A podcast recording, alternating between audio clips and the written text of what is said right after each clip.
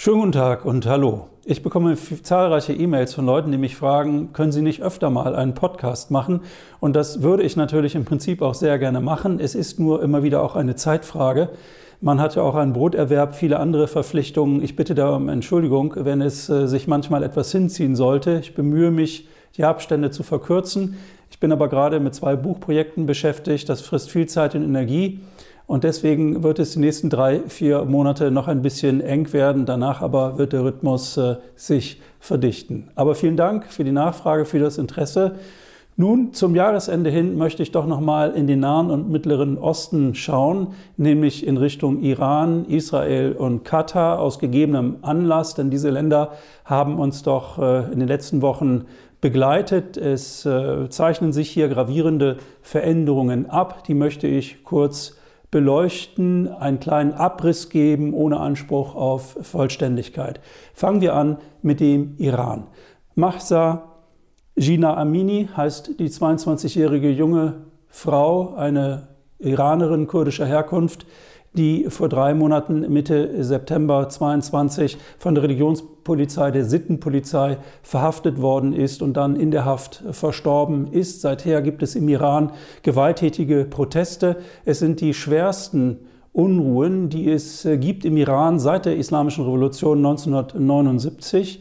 Das ist eine gravierende Herausforderung für das politische System, für die Islamische Republik im Iran in einem Ausmaß, wie es das seit 1979 nicht gegeben hat. Die Unzufriedenheit in der Bevölkerung ist sehr groß. Das hat wirtschaftliche und politische Ursachen. Aber gerade für die jüngere Generation gilt, dass sie auch äh, der Bevormundung durch die Theokratie in Teheran überdrüssig ist, dass sie mehr Freiheiten haben möchte und ein unbeschwertes Leben zu führen wünscht. Und wir haben jetzt seit Wochen, seit drei Monaten Proteste gesehen, die nicht abreißen, auch wenn es jetzt etwas stiller wird in den Wintermonaten. Das ist auch im Iran sehr kalt. Diese Proteste aber haben alle Schichten der iranischen Bevölkerung erfasst. Das ist ein Novum. Es hat auch in den vergangenen Jahren und Jahrzehnten immer wieder Protest, Proteste und Demonstrationen im Iran gegeben gegen die dort bestehenden politischen Verhältnisse. Aber das waren ursprünglich vor allem Proteste der städtischen, der gebildeten Mittelschicht, vor allem in Teheran.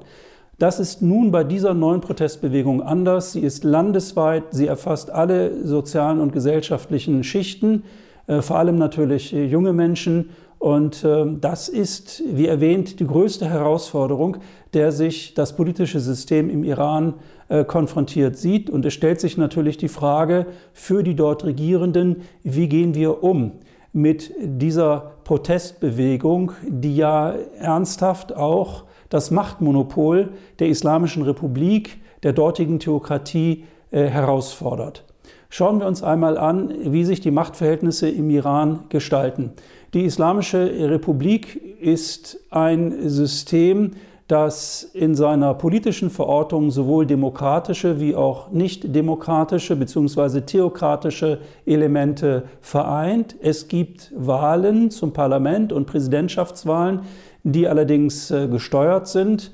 Es, werden, es ist nicht möglich, dass dort Parteien antreten, sondern einzelne Personen, die bestimmten ähm, Ausrichtungen angehören. Und das für Außenstehende sehr schwer zu verstehende im Iran, in der iranischen Politik, ist der Umstand, dass es dort ein System des Interessens- und Machtausgleich gibt, das sehr stark auf informellen Beziehungen und Kontakten äh, beruht. Und ähm, das kennen wir in dieser Form nicht. Unser politisches System ist sehr stark auf Parteien fokussiert. Das gibt es dort im Iran nicht. Es gibt verschiedene Interessensgruppen, die sich im Parlament wiederfinden. Und darüber hinaus gibt es klerikale wie auch nicht klerikale politische Organisationen, die versuchen, einen politischen Konsens innerhalb des Systems der bestehenden Islamischen Republik herbeizuführen. Es ist also nicht so, dass die Islamische Republik ungeachtet ihrer Repression durchweg äh, diktatorisch verauslagt wäre. Sie kennt auch äh, plebiszitäre Elemente und Momente der äh, Mitbestimmung. Es sind Seilschaften, die versuchen, ihre machtpolitischen Interessen, wirtschaftlichen Interessen auszutarieren und die jeweiligen internen Beziehungen dieser Machtzentren untereinander sind für Außenstehende Beobachter und Betrachter sehr schwer nur zu durchschauen. Es ist allerdings nur ein Teil der iranischen Bevölkerung in diesem System abgebildet. Vor allem äh, die Basarhändler sind hier sehr gut vertreten, äh, die Theokratie, äh, die theokratischen Vertreter, aber eben auch, und auch dieses ist etwas, was vielen nicht bewusst ist, eine enge Vermischung aus Militär und Wirtschaft. Und das alles, dieses Machtgefüge, ist sehr schwer zu durchbrechen, Protestbewegung hin oder her, denn äh, diese Islamische Republik hat sich in den letzten Jahren und Jahrzehnten so stark in die iranische Gesellschaft hineingefressen, dass es sehr schwer ist, diese Verhältnisse zum Tanzen äh, zu bringen. Wir haben jetzt also eine Protestbewegung, die seit über drei Monaten äh, immer wieder in den Straßen der Städte und auf dem Land auch äh, protestiert. Das äh, politische System geht mit äußerster Härte und Gewalt gegen die Demonstranten vor. Es gibt äh, mittlerweile mehr als 15.000 Verhaftete. Es sind mehr als 400 Menschen getötet worden und mindestens zwei Hinrichtungen hat es bislang äh, gegeben. Das alles ist mehr als unerfreulich und bei uns in den westlichen Gesellschaften, auch in Deutschland, stellen sich Politik und Medien die Frage, wie lange dauert es eigentlich, bis dieses Regime am Ende ist, bis es gestürzt wird, bis es implodiert, bis die Demokratie Einzug hält im Iran. Diese Sichtweise ist eine sehr europäische, eine sehr eurozentrische, eine sehr projektive. Das politische System im Iran, ob es uns gefällt oder nicht, ist gut verortet, in der iranischen Gesellschaft. Es sind immer noch erhebliche Teile der Gesellschaft äh, gegeben, die von den bestehenden politischen Verhältnissen profitieren und die keinerlei Interesse daran haben, dass dieses System herausgefordert wird. Und insoweit wird es der Protestbewegung, so mächtig sie auch ist und so ernsthaft die Herausforderung für das Regime ist, durch diese Protestbewegung kaum gelingen, diese verkrusteten Strukturen äh, aufzubrechen. Die Machtfrage kann die Protestbewegung nicht stellen, alleine deswegen nicht, weil weder die Sicherheitskräfte noch der Bazar, insbesondere der in Teheran, noch die Industriearbeiterschaft, vor allem in der Ölindustrie, sich hinter diese Protestbewegung gestellt hat. Einige mögen sich hier angeschlossen haben, die große Mehrheit aber hat es nicht getan. Und äh, das System, das politische System versucht natürlich durch Repression, durch Gewaltanwendung äh, diesen Aufstand ins Leere laufen zu lassen. Ob mit Erfolg oder nicht Erfolg wird man äh, abwarten müssen. Ich fürchte aber, dass es mittelfristig doch erfolgreich sein wird, denn diese Protestierer im Iran sind eine spontane Protestbewegung. Sie haben keine politische Führung, sie, man, sie haben kein einheitliches Programm. Es ist die Unzufriedenheit der Menschen, die nicht länger bevormundet werden wollen, die wirtschaftlich leiden unter den gegebenen Verhältnissen, das alles manifestiert sich auf der Straße, aber es gibt keine Integrationsfigur, keine politische Strömung, die jetzt sozusagen sich an die Spitze der Bewegung setzen könnte. Das ist nicht gegeben. Insoweit kann das dortige Regime in Teheran, ich sage lieber das politische System, äh, diese Proteste durchaus äh, ins Leere laufen lassen unter Zuhilfenahme von brutaler äh, Gewalt. Und gleichzeitig lenkt man auch ab von innenpolitischen Problemen, indem die iranische Führung jetzt in Kurdistan, im iranischen Teil von Kurdistan, militärisch gegen die dortigen Kurden vorgeht. Das soll natürlich auch nochmal den Zusammenhalt der übrigen iranischen Gesellschaft äh, fördern. Nehmen wir einmal an, diese Situation, die, Unzuf die Unzufriedenheit der Menschen bleibt.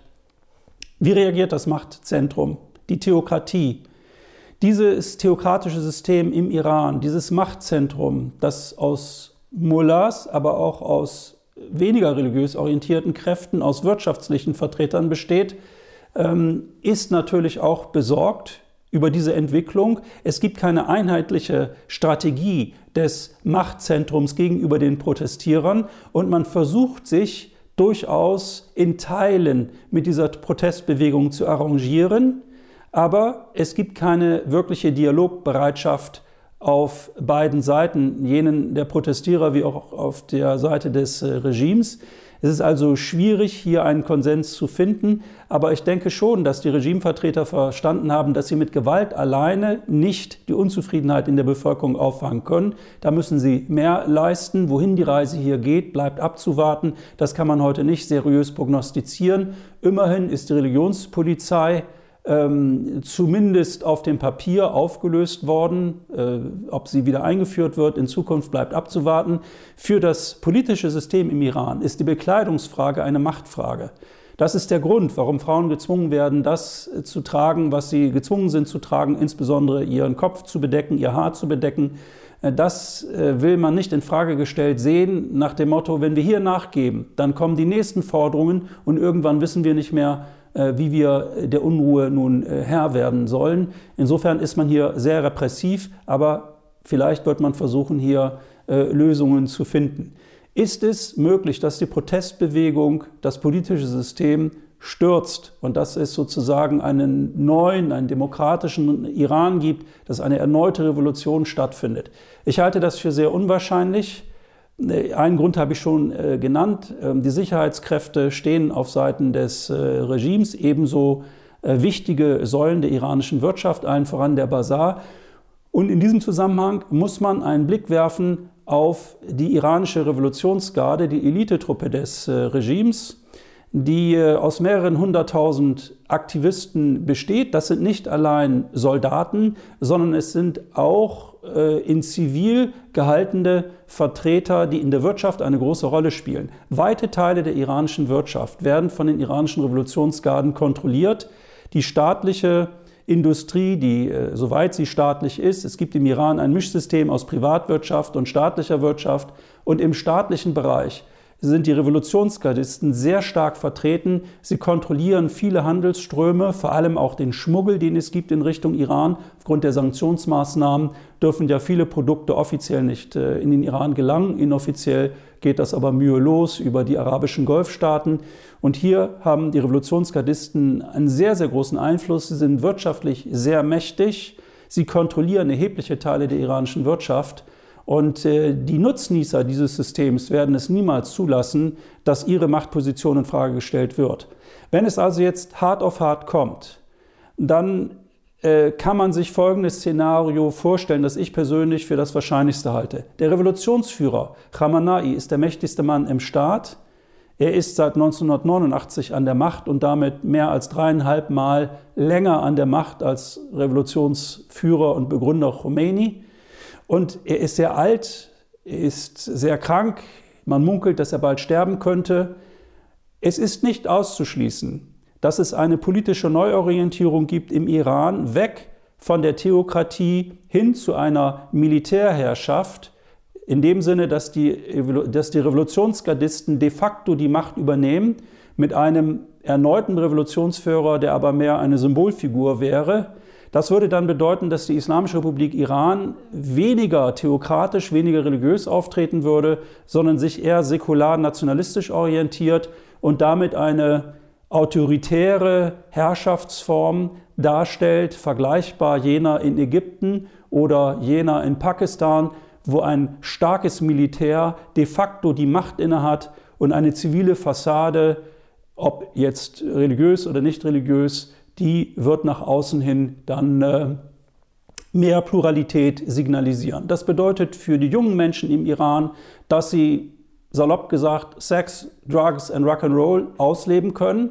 dass sie mehr Freiheiten auf individueller Ebene bekommen, dass auf das Kopftuch kein Wert mehr gelegt wird für Frauen, aber sie dürfen eben nicht diese Protestierer die Machtfrage stellen. Das ist die rote Linie. Ich könnte mir vorstellen, dass das eine Entwicklung ist, die der Iran nehmen wird in den nächsten zwei, drei, vier Jahren. Das ist eine Vermutung, es kann natürlich alles auch ganz anders kommen. Wichtig ist zu wissen, dass die Iraner, die im Ausland leben, ob organisiert oder nicht organisiert, die sie zahlreich demonstrieren aus gutem Grund gegen die politischen Verhältnisse im Iran, keine Chance haben, den Lauf der Ereignisse im Iran selber zu beeinflussen. Sie haben keine Machtbasis im Iran selbst, egal welcher politischer Couleur. Und äh, hier ist es völlig unrealistisch, sich vorzustellen, dass irgendeine Form von Zivilgesellschaft nun die Macht im Iran übernehmen könnte. Das sind alles projektive Wunschvorstellungen, die aber in der Realität keine äh, Bewandtnis haben. Also man muss realistisch bleiben. Die Verhältnisse im Iran sind aus unserer Sicht natürlich sehr unerfreulich. Das System ist repressiv dort. Aber es ist nicht gesagt, dass es sich nicht wandelt. Der Wandel allerdings muss nicht notwendigerweise ein Wandel sein hin zum Besseren. Es kann sein, dass dann die Repression erhalten bleibt auf politischer Ebene, aber in gesellschaftlicher Hinsicht haben die Menschen, vor allem die jüngeren Menschen, die Möglichkeit, ihr Leben freier zu führen. Ähnliches sehen wir in Saudi-Arabien, wo der dortige äh, Herrscher, de facto Machthaber Mohammed bin Salman ähnliches gemacht hat. Religiöses System nach außen hin, nach innen hin geht es da auch um äh, nationalistische Politik. Aber Mohammed bin Salman hat die saudische Gesellschaft geöffnet, insoweit als einzelne Mensch, als der Mensch als solcher, die jungen Saudis können also viel mehr Freiheiten genießen, als das noch vor zehn Jahren der Fall war. Frauen können mittlerweile dort Auto fahren auch. Äh, das ist sehr viel, gemessen an dem, was in Saudi-Arabien noch vor wenigen Jahren erlaubt war, beziehungsweise nicht erlaubt war. Aber diese vermeintliche Öffnung ist eine Öffnung nur an der Oberfläche. Die Machtfrage, die politische, äh, die politische Frage zu stellen nach, nach Öffnung, nach Demokratisierung, das ist ein Tabu in Saudi-Arabien und es wird ein Tabu bleiben, auch im Iran. Übrigens, der Umstand, dass die dortige Theokratie so rückständig, so reaktionär sich entwickelt, und der jetzige Präsident Raisi ist ja nun nicht gerade ein Erneuerer, ganz im Gegenteil. Er ist ein überaus konservativer, rückständig denkender äh, Präsident. Aber warum ist er an die Macht gekommen? Warum haben ihn die Iraner gewählt? Weil die Reformer, die vor ihm an der Macht waren und die das Atomabkommen ausgehandelt haben mit dem Iran, die der iranischen Bevölkerung die Hoffnung geben konnten, dass sich das Land öffnet, auch die Konfrontation mit den westlichen Ländern abbaut, der Westen hat, insbesondere die USA, durch seine massive Sanktionspolitik und vor allem durch die einseitige Aufkündigung des Atomabkommens durch die Regierung Donald Trump 2018 dazu beigetragen, dass die gemäßigten Kräfte innerhalb des politischen Systems im Iran ins Hintertreffen geraten sind und die Hardliner mit ihrer Argumentation, dass es sich nicht lohne, mit dem Westen zu verhandeln, weil der sowieso die Iraner nur am Nasenring durch die Manege führe, äh, diese Argumentation hat viele Iraner überzeugt und die massiven Sanktionen des Westens, die vor allem die Bevölkerung treffen, haben nicht dazu beigetragen, die Verhältnisse zum Besseren zu entwickeln. Die normalerweise, historisch besehen, äh, Träger des sozialen Wandels, einer gesellschaftlichen Öffnung, sind die Mittelschichten. Die Mittelschichten aber sind im Iran durch die vom Westen verhängten Sanktionen weitestgehend in die Armut getrieben worden. Es gibt keine ausgeprägten Mittelschichten im Iran mehr. Die meisten Menschen müssen sehen, dass sie irgendwie über die Runden kommen. Und es ist sehr, sehr schwierig, wenn man in einer Lebenssituation sich befindet, wo man wirklich versuchen muss, den eigenen Lebensunterhalt zu generieren, äh, den politischen Wandel gleichzeitig zu betreiben. Das ist, äh, gelingt vielen Menschen nicht. Und jetzt ist sozusagen das Fass übergelaufen. Es gibt massive Proteste, aber wir müssen aufpassen, nicht aus lauter Solidarität mit diesen Menschen, die unsere Solidarität verdienen, selbstverständlich anzunehmen, dass sie in der Lage wären, die politischen Verhältnisse grundsätzlich zu ändern. Und man muss äh, auch sich vor Augen führen, dass es natürlich auch Kräfte gibt im Ausland, die diese Auseinandersetzung, die wir jetzt im Iran haben, nutzen, um ganz andere Interessen zu bewerkstelligen, nämlich solche von Regime Change, solche die davon äh, ausgehen, dass man doch irgendwie solche Staaten in der Region, die nicht pro-westlich orientiert sind, aus den Angeln heben könnte. Wir müssen uns vor Augen halten, auch das ist ein wichtiger Aspekt, der Iran ist ein wichtiger Verbündeter Russlands wie auch Chinas. Iran und China haben im vorigen Jahr einen Vertrag unterschrieben, der für einen Zeitraum von 20 Jahren eine sehr enge Zusammenarbeit ähm, vereinbart, China wird mehr als 400 Milliarden US-Dollar investieren, um die marode iranische Infrastruktur wieder aufzupeppen. Und im Gegenzug wird der Iran einen Großteil seiner Ressourcen, Erdöl, Erdgas, in Richtung China exportieren. Der Iran wird für China nunmehr das, was Saudi-Arabien in der Vergangenheit für die USA war, ein maßgeblicher Energielieferant. Weder China noch Russland, das aus dem Iran zahlreiche Drohnen bezogen hat in der Vergangenheit zur Kriegsführung in der Ukraine, werden es zulassen, dass das politische System im Iran stürzt. Sie werden alles daran setzen, äh, dass dieses System erhalten bleibt. Und ich bin mir auch nicht sicher, was man der iranischen Bevölkerung wünschen ähm, soll, denn wenn es zum Äußersten käme, wirklich zur Machtprobe käme, dann würde das bedeuten, dass ein Bürgerkrieg im Iran erfolgt mit verschiedenen ausländischen Akteuren, die hier nun versuchen, ihre Interessen durchzusetzen. Und was das bedeutet, das können die meisten Iraner in ihren Nachbarländern hinlänglich studieren konnten sie schon seit Jahren und Jahrzehnten in Afghanistan, im Irak, in Syrien. Das ist nichts, was man den Iranern ernsthaft wünschen wollte. Lieber ein langsamer und schmerzhafter Wandel als Tod und Zerstörung, ein weiterer Krieg in der Region. Es ist dennoch so, dass in der hiesigen Wahrnehmung natürlich eine nüchterne Analyse häufig übertüncht wird von ganz anderen Überlegungen, ich las neulich einen interessanten Meinungsartikel im Berliner Tagesspiegel, wo der Autor argumentierte, ja, man könne ja nur hoffen, dass im Iran es der Oppositionsbewegung gelinge, die Macht zu übernehmen.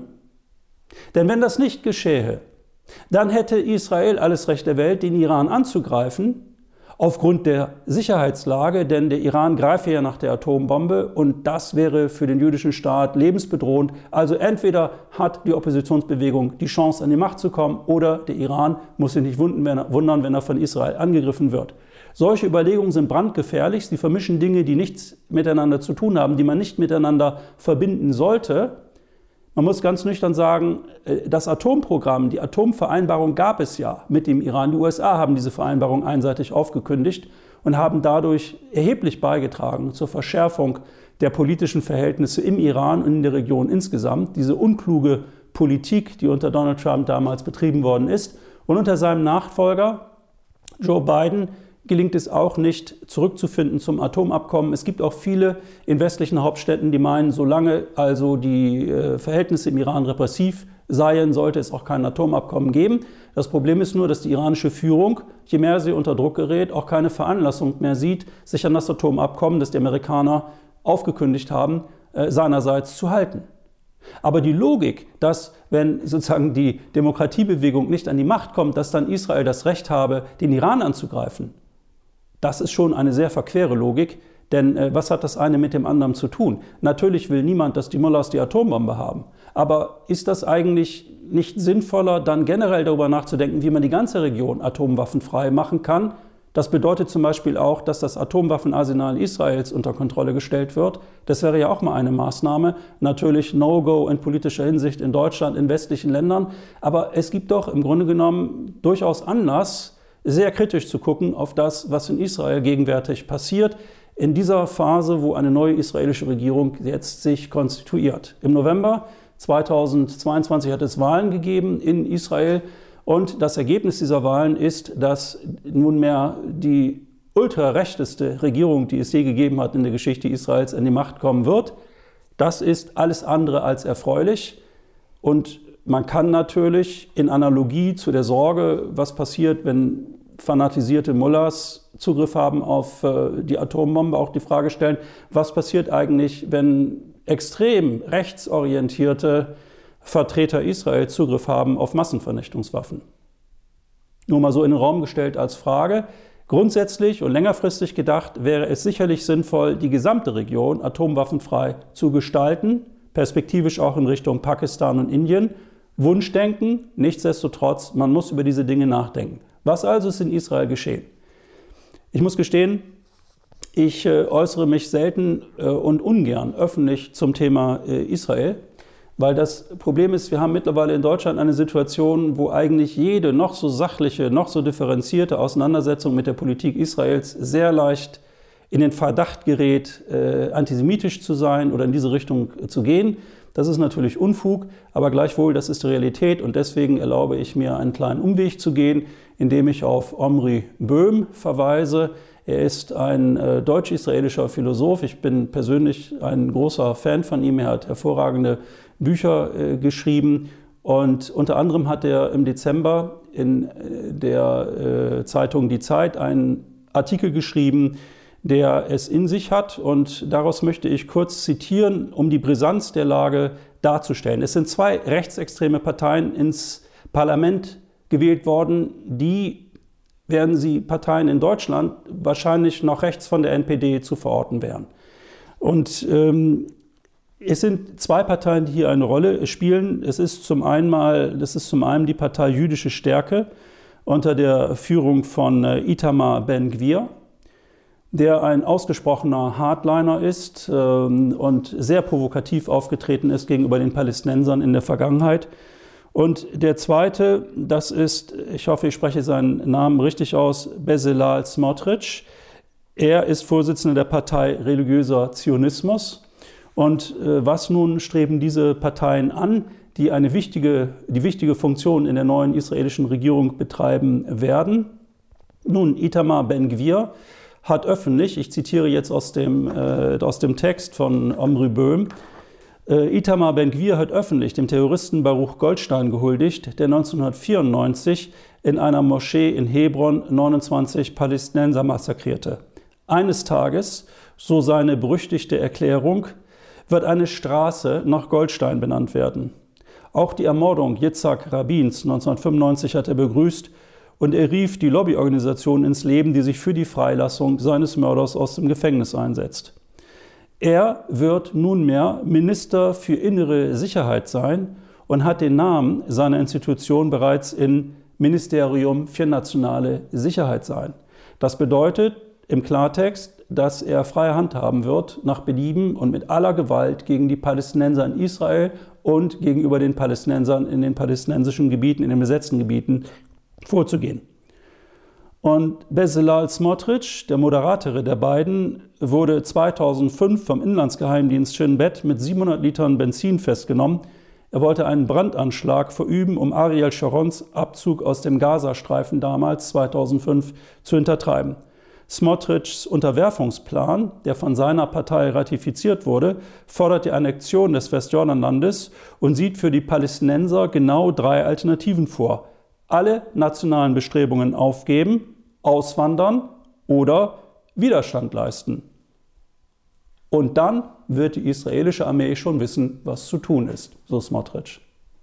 Also es handelt sich hier um zwei ausgesprochene ähm, Sympathieträger, die äh, in der Tat in Israel das auslösen werden, was Omri Böhm als den Weimar-Moment in Israel bezeichnet, einfach deswegen, weil es äh, in Israel ein politisches System gibt, das äh, ähm, nicht so sehr von Gewaltenteilung geprägt ist, wie zum Beispiel das politische System in äh, Deutschland. Und die unabhängige Justiz ist im Grunde genommen die letzte Bastion, die die Ultrarechten in Israel erobern müssen, um ihre Vorstellungen durchzusetzen.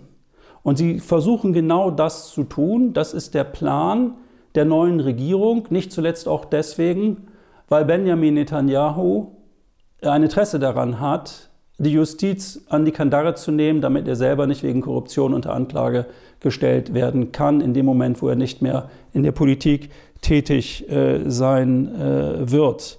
Und es gibt noch eine dritte interessante Personalentscheidung in Israel. Es ist vorgesehen, dass der verurteilte Steuerbetrüger Aryeh Deri Gesundheits- und Innenminister werden soll, obwohl er als äh, verurteilter Straftäter eigentlich gar nicht mehr die Möglichkeit hätte, in Israel in der Politik tätig zu sein und dort ein Regierungsbeamt und ein Regierungsamt zu bekleiden. Spielt aber keine Rolle, weil die Justiz als die letzte Instanz in einem Land, das die Gewaltenteilung nicht so weit ähm, fortentwickelt hat wie in Deutschland, wie erwähnt. Es gibt ja auch in Israel beispielsweise keine Verfassung. Das hat verschiedene Gründe, die ich jetzt nicht ausführen möchte.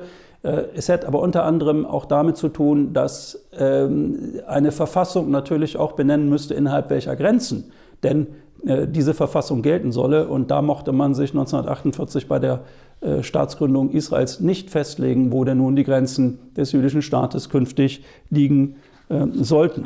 Äh, diese Entwicklung in Israel, die ist sehr, sehr besorgniserregend, wird aber in der hiesigen Öffentlichkeit, in den hiesigen Medien so gut wie überhaupt gar nicht kommentiert. Und wenn, wird es sehr verharmlosend dargestellt.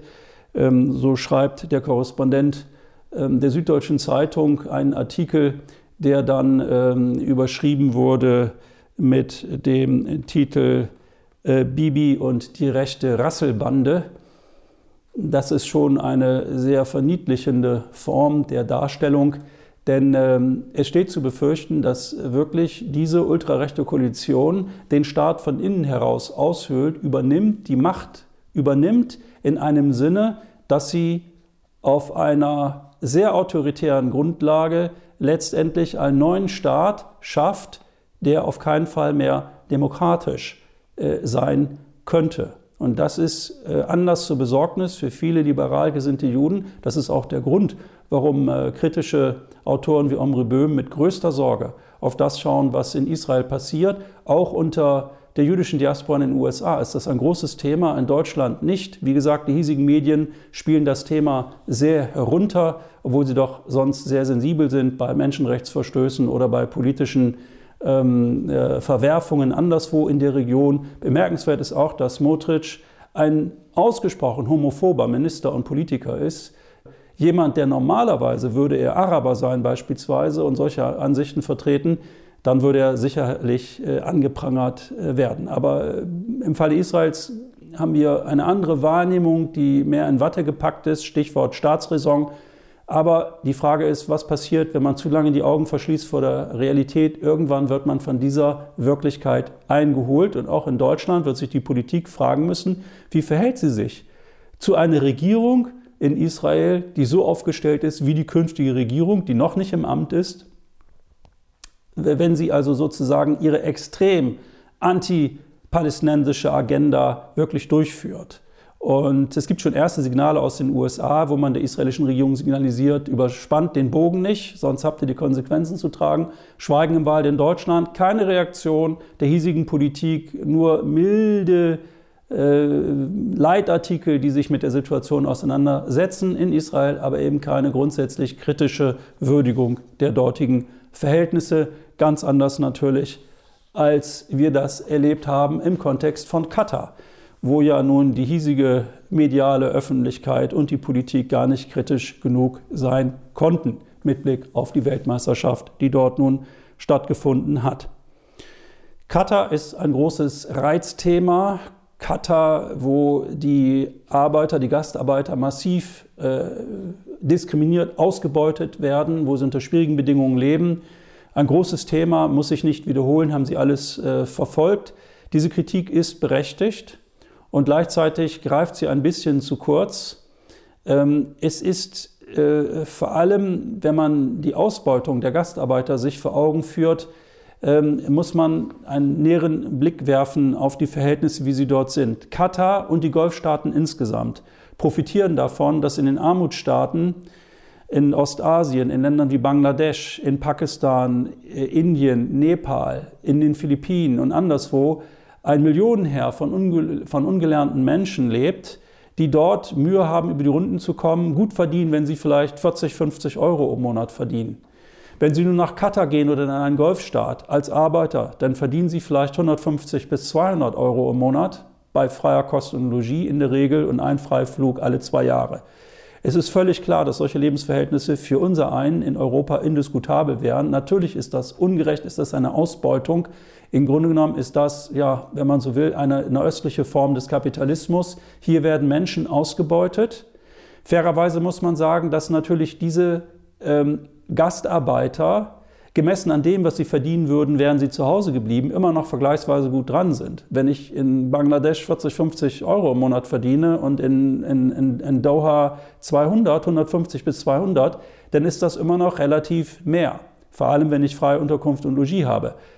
Freie Unterkunft, ähm, das bedeutet dann natürlich nicht eine Dreizimmerwohnung, sondern das bedeutet dann äh, mehrere Leute in einem Raum, also Jugendherbergszustände.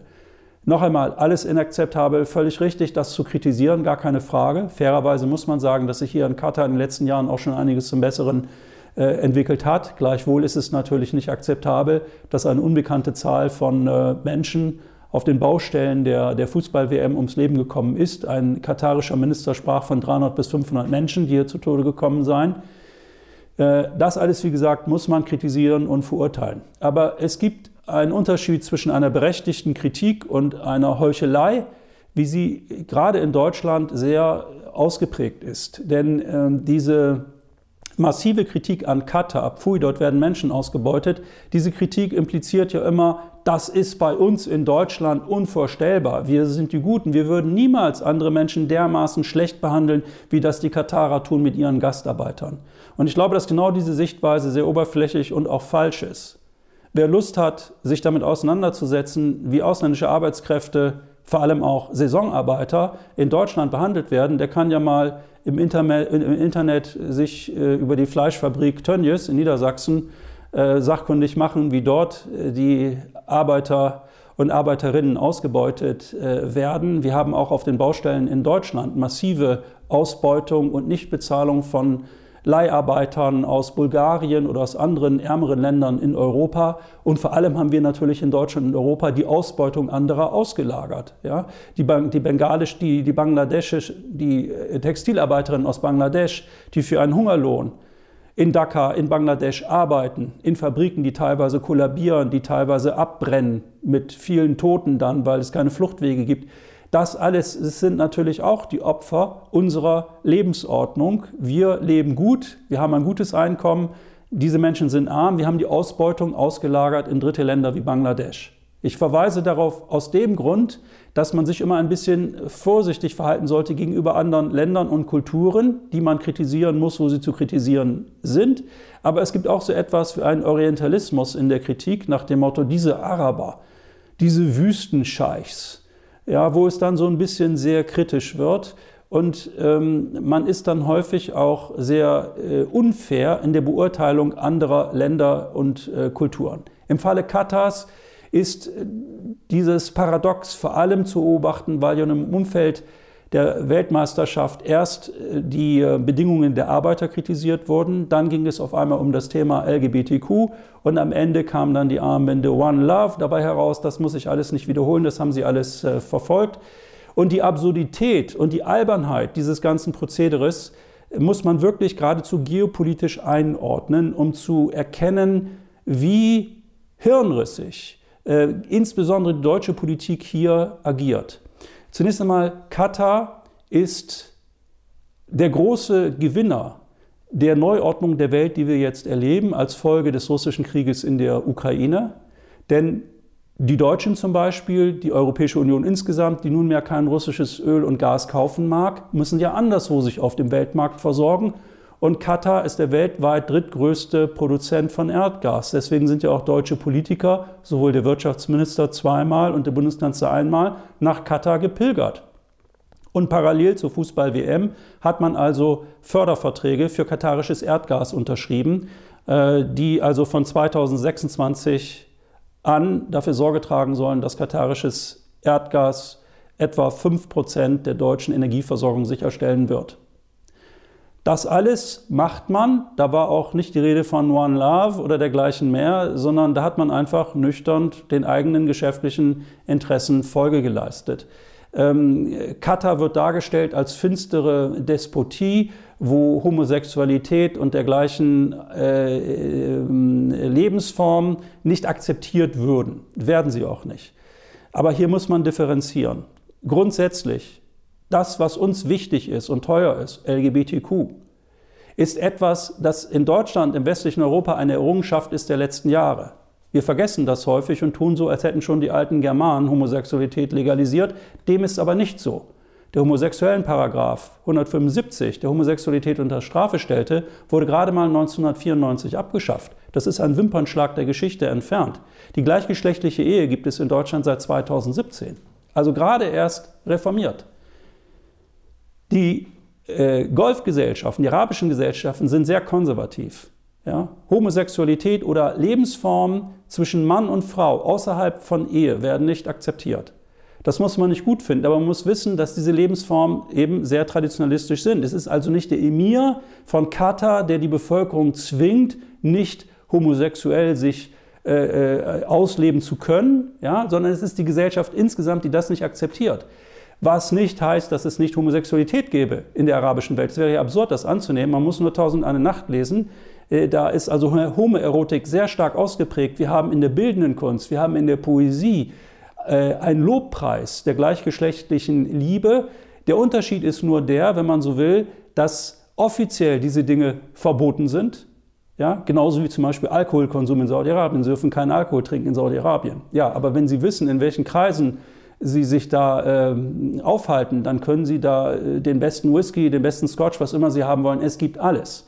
Aber es ist eben diskret. Es ist nicht sozusagen noch auf, das wird nicht offensiv nach außen hin getragen.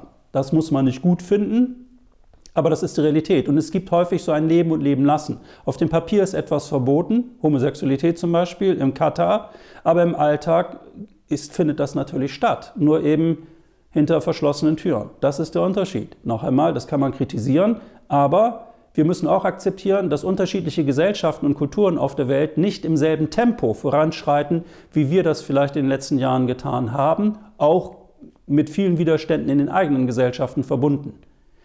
Ein anderer Aspekt kommt hinzu. Die Geopolitik ist sehr wichtig. Wir sehen Katar als Wüstenstaat und ja, Diktatur, alles Mögliche. Was die wenigsten wissen, Katar ist ein Land, in dem die USA ihre größte Militärstation in der Region haben. Etwa ein Viertel der Landfläche Katars, ein Land von der Größe Hessens, äh, wird äh, kontrolliert von dieser Militärbasis. Man kriegt davon im Alltag nichts mit, das ist hermetisch abgeriegelt von der Außenwelt. Aber dort haben die Amerikaner ihren wichtigsten Militärstützpunkt im Nahen und Mittleren Osten. Von dort haben sie ihre Kriege im Irak und in Afghanistan weitgehend organisiert. Deswegen ist also die Vorstellung, dass äh, Katar kein, nicht, kein westlich orientiertes Land wäre, ziemlich abwegig. Das Land ist pro-westlich. Und während also mal den Vergleich zu sehen, ähm, die Bundesinnenministerin Nancy Faeser reiste ja zweimal nach Katar Einmal, um die Menschenrechtslage zu inspizieren, wie sie sagt, und ein zweites Mal dann zum Spiel Deutschland gegen Japan. Das war die Nummer, wo sie da mit der One Love Binde dann saß und der ganze Eklat drumherum, der sich da entzündet hatte, der in mehrfacher Hinsicht albern war. Ähm, vergleichen Sie das mal mit dem Auftreten von Macron, dem französischen Präsidenten, der zum Spiel äh, Frankreich-Marokko aufgelaufen war, in Doha präsent war. Und äh, der amerikanische Außenminister Anthony Blinken war ebenfalls dort. Und kein Witz, während des Spieles Iran-USA in der Halbzeit hat das State Department in den USA bekannt gegeben, dass man dem Iran Drohnen zur Flugabwehr verkaufen werde im Wert von einer Milliarde US-Dollar. Ja? Macron im Anzug, ganz gesetzt, hat natürlich diesen Besuch genutzt, um enge Beziehungen zu knüpfen mit der Führung in Katar. Und dann haben wir Nancy Faeser, One Love. Zu Nancy Faeser ist noch Folgendes zu sagen. Sie hat schon Ende Oktober den Mund sehr voll genommen, hat gesagt, ja, also schon man hätte diesem Land Katar niemals die, die WM geben, geben sollen und so weiter und so fort. Kann man ja alles so sehen, aber es ist ein Unterschied, ob man das so empfindet oder ob eine deutsche Ministerin dies sagt. Das Ergebnis ihrer Aussage war, dass der Golfkooperationsrat GCC, wenn man so will, sehr positiv formuliert, äh, die lokale Version der Europäischen Union der Golfstaaten, da sind alle, Europä da sind alle Golfstaaten drin vertreten mit Ausnahme Jemens. Und ähm, der Golfkooperationsrat hat eine scharfe Resolution verabschiedet und es sich äh, verbeten, dass äh, Nancy Faeser dermaßen negativ sich äußert und Katar auf diese Art und Weise kritisiert. Eine, eine solche Abmahnung, wenn man so will, hat kein anderer Politiker weltweit, keine andere Politikerin kassiert, nur Nancy Faeser.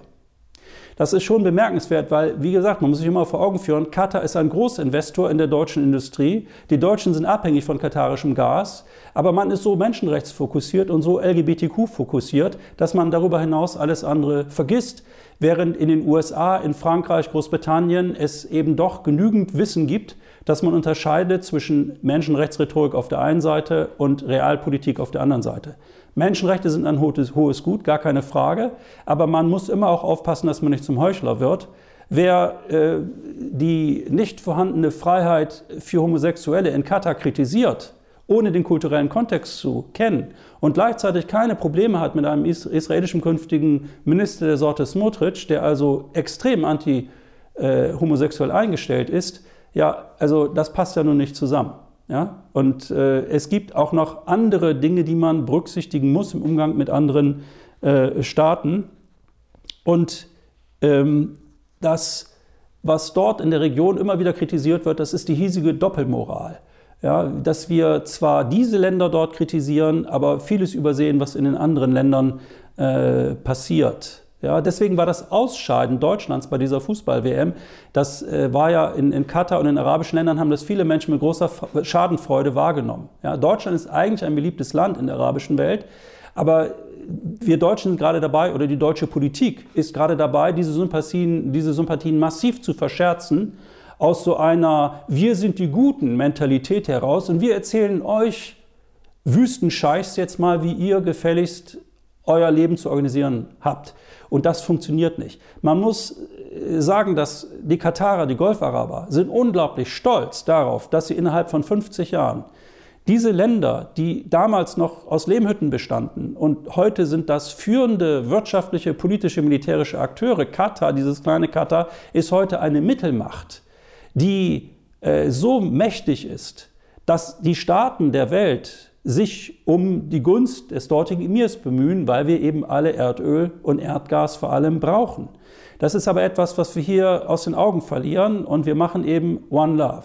Und letztendlich kann man vielleicht auch sagen, dass das Scheitern der deutschen Mannschaft symbolisch auch steht für äh, das Erscheinungsbild Deutschlands insgesamt. Wir halten uns für die Besten, für die Größten, wir sind so gut, aber wir kriegen nichts auf die Reihe weil wir uns verheddern, weil wir keinen Blick haben für das, was auf der Welt passiert und so, ver, äh, so verbohrt sind in unserer Selbsterhöhung, dass wir eben nicht begreifen, dass mittlerweile andere die Gesetze des Marktes diktieren und wir glauben aber immer noch, ja, wir Deutschen, wir sind doch die Besten und keiner kann uns was. Großer Irrtum, großer Irrtum. Es wird nicht mehr lange dauern und es wird andere Akteure geben, China allen voran, die werden uns die Spielregeln diktieren und nicht mehr umgekehrt.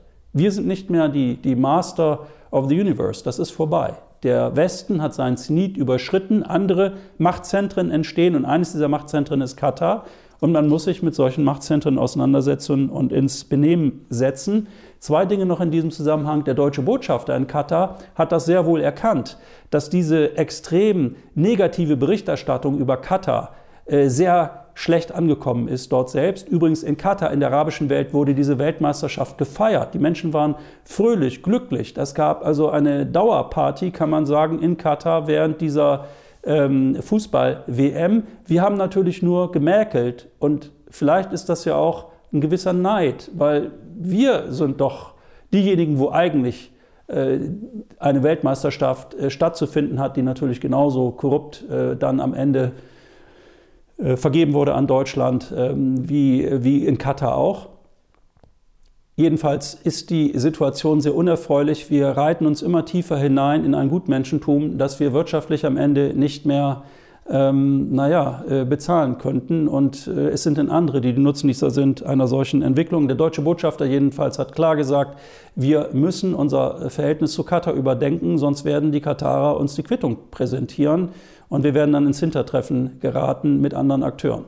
Für Menschenrechte einzutreten ist gut und ehrenwert, aber man muss es konsequent tun. Man muss es konsequent tun. Wer für Werte eintritt, der muss diese Werte auch überzeugend leben. Wer nur Katar kritisiert, aber kein Problem damit hat, dass Julian Assange beispielsweise in einem englischen Gefängnis schmort, der ist nicht glaubwürdig. Und äh, man muss doch äh, diesen Menschenrechtsdiskurs ein bisschen kritisch äh, hinterfragen und darf nicht äh, äh, glauben, dass die Welt darauf wartet, was wir Deutsche wollen oder nicht. Unsere eigene Hybris wird uns noch teuer zu stehen kommen.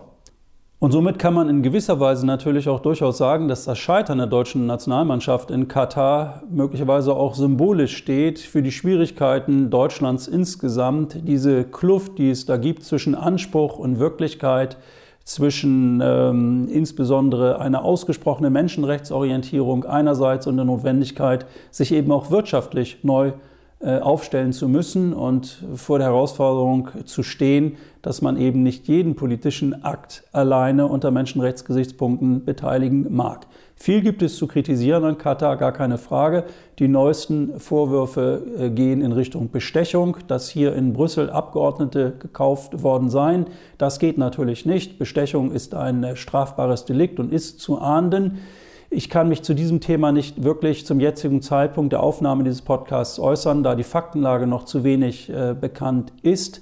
Klar ist, dass natürlich zahlreiche Akteure äh, Einfluss zu nehmen versuchen auf das Europaparlament, auch auf einzelne Abgeordnete. 15.000 Lobbyisten sind in Brüssel registriert, die alle dafür bezahlt werden, für ihre jeweiligen Auftraggeber, das können auch Staaten sein, Einfluss zu nehmen auf die Entscheidung der Europäischen Union.